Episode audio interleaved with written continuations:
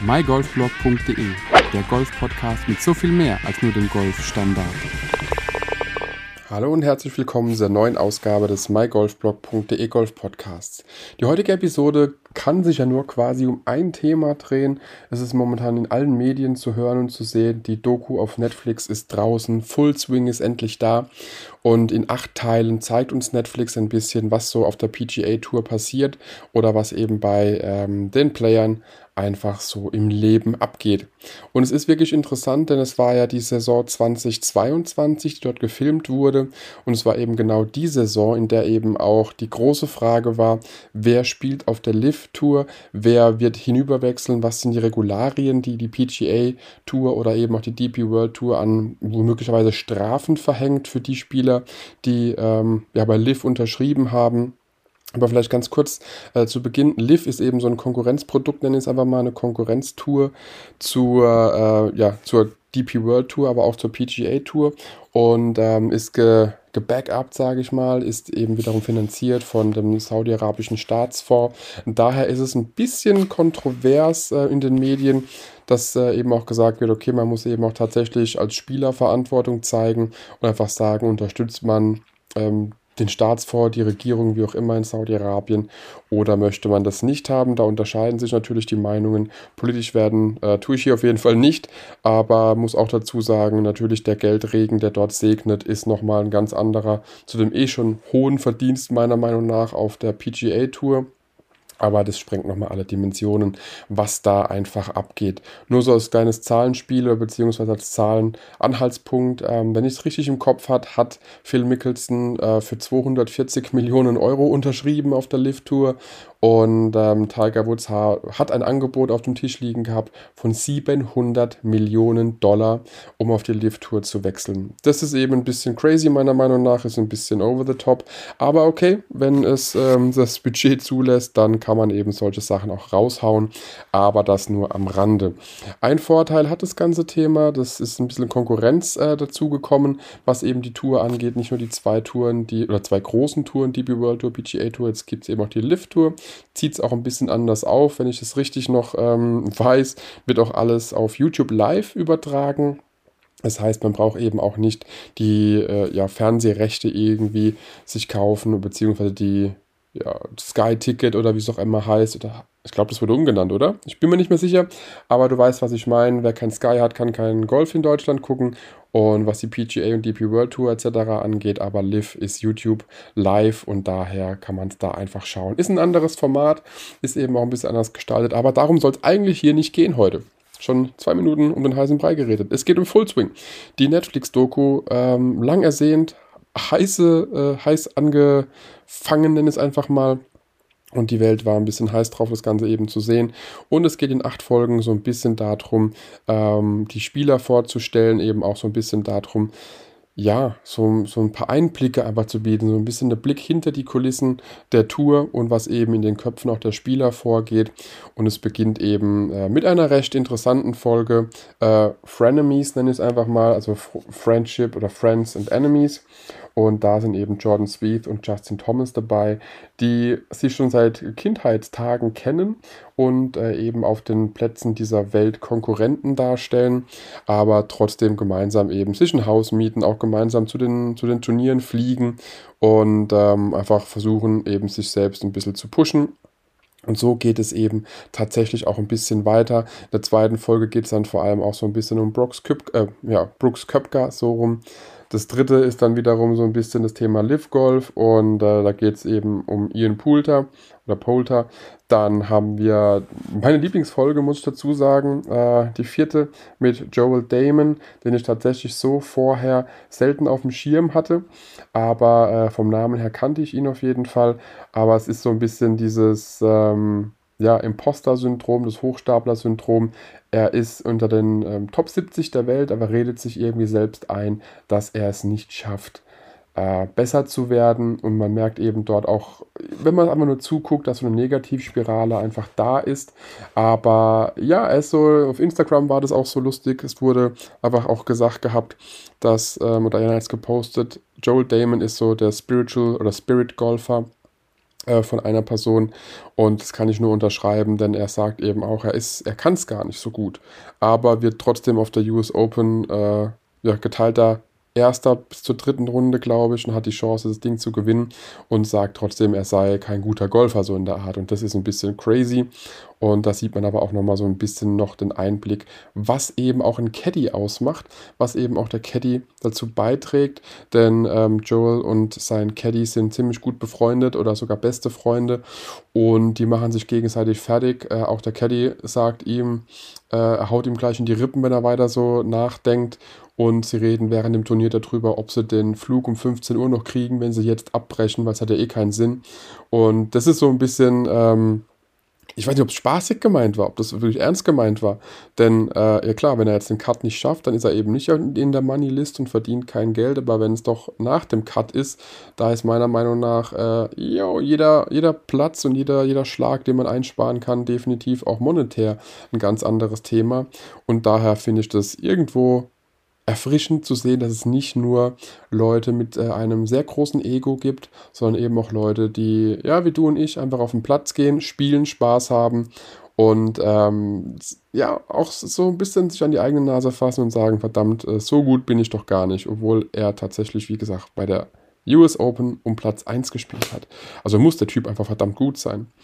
Dann, was ich sehr schön finde, ist tatsächlich, dass auch nochmal ähm, Tony Finau und Matt Fitzpatrick äh, so ein bisschen gecovert werden, denn ich mag die beiden Golfer sehr gerne.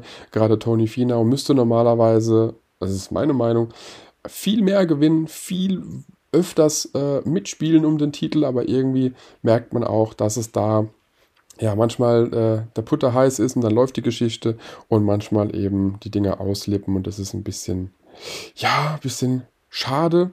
Ähm, ja, Colin Morikawa wird genauso abgedeckt in derselben Folge mit Tony Finau und äh, da gibt es ein Zitat, das auch gesagt wird und so ist auch der Titel der Folge 6, werde nicht bitter, werde besser, don't get bitter, get better, soll wohl von Tony, äh, Tony Hawk sage ich schon, von Tiger Woods gewesen sein, das Zitat und das ist einfach etwas, was ich ja, mir merken werde, weil es wirklich ein schönes, einen schönen Spruch finde. Werde nicht bitter, werde besser. Das spiegelt dann doch vieles wider, ähm, was man selbst auf dem Platz kennt und erlebt hat.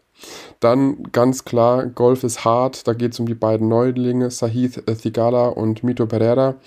Und ähm, war auch nochmal zu sehen, dass es schön zu sehen, dass es eben auch noch Leute gibt, die es auf die Tour schaffen, die äh, vielleicht etwas jünger als ja, 19 sind einen anderen Weg gemacht haben und einfach trotzdem Chancen haben, richtig weit, richtig gut vorne zu spielen.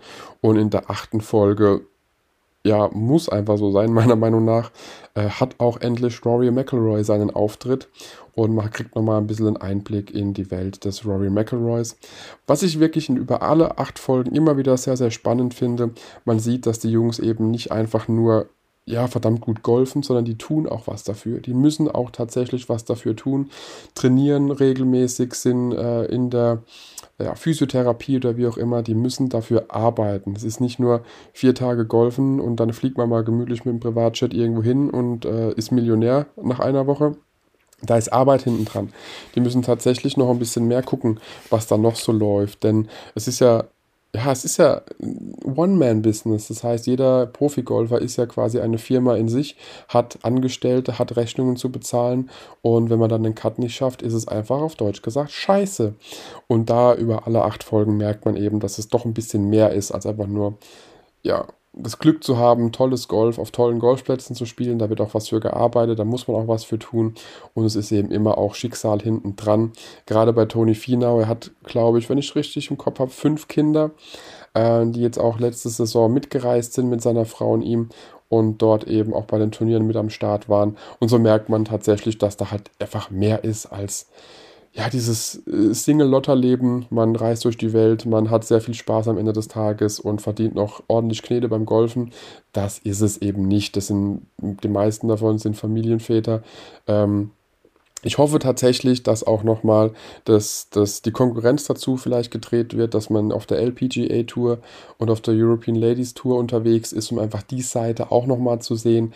Denn es ist ja ja, es ist bisher einfach Male-Only, einfach eine Männersportart, was die Touren angeht. Und da hoffe ich tatsächlich, dass es nochmal eine Ecke Richtung äh, Frauengolf geht. Denn das ist eh unterrepräsentiert, meiner Meinung nach, in den Medien. Und äh, wir Hobbygolfer können von den Frauen definitiv mehr lernen als von den Männern, weil die meisten von uns, und dazu zähle ich mich definitiv problemlos mit ein, spielen noch nicht mal die Bälle so weit wie die Männer. Was soll man uns von denen abgucken? Das sind die Frauen vielleicht auch von der Spieltaktik her, wie alles läuft, einfach ein bisschen ja, realistischer für uns. Und äh, ja, ich hoffe, dass da nochmal Full Swing Ladies Edition oder irgendwas rauskommt. Das heißt, Netflix, wenn du mir zuhörst, do it filmen die Ladies dieser Welt, die die Fairways ähm, ja, beackern und zeigen uns, wie das dort eben noch aussieht. Die Männer haben wir gesehen, jetzt geht es eben darum, hoffentlich auch nochmal das andere Geschlecht spielen zu sehen. Es wäre natürlich auch schön, wenn man das ganze Thema auch nochmal von den anderen äh, Touren sieht, bisschen mehr Corn Ferry, bisschen mehr Korea-Tour oder so irgendwie, dass man da nochmal was sieht. Fände ich cool, ob sie es wirklich machen, keine Ahnung, denn ähm, bei der Netflix-Doku über Formel 1, der, dessen Name mir gerade entfallen ist, ist, glaube ich, auch danach einfach Schluss. Man hat die Formel 1 genommen, ohne Formel 2, Formel 3 oder Formel Elektro äh, irgendwie mit einzubinden. Und daher bin ich mal gespannt, ob es da einfach Nachfolger gibt. Ich, äh, als Fazit kann ich nur sagen, ich war mh, hm, irgendwie freudig auf die Folge oder auf die Folgen, auf die Serie, wollte sie unbedingt gucken, habe sie natürlich auch geguckt und kann aber nicht sagen, ob ich jetzt sage, ich hatte mehr erwartet, hatte weniger erwartet, ich hatte es irgendwie anders erwartet, denn gerade wenn man eben diese Formel 1 Doku in den Medien auch ein bisschen verfolgt hat, dann hieß es ja auch tatsächlich, die Doku hat die Amis zum Formel 1 gebracht und früher war das so im Nischensport und jetzt überlegt man den Strip in Las Vegas zu sperren, damit dann ein Formel 1 Turnier stattfinden kann und ähm, das hat eben einen großen Impact darauf gehabt. Daher weiß ich nicht, ob diese acht Teile tatsächlich solch einen Impact äh, weltweit mit dem Golfen bringen, denn ich bin mir nicht sicher, ob es genau das widerspiegelt, was, was Golf äh, immer ist. Denn man sieht dort Charaktere, die man eben logischerweise auch im Fernsehen sieht, die werden verfolgt, da wird ein bisschen drüber gesprochen, man sieht Positives wie Negatives meiner Meinung nach, man kann sich über Leute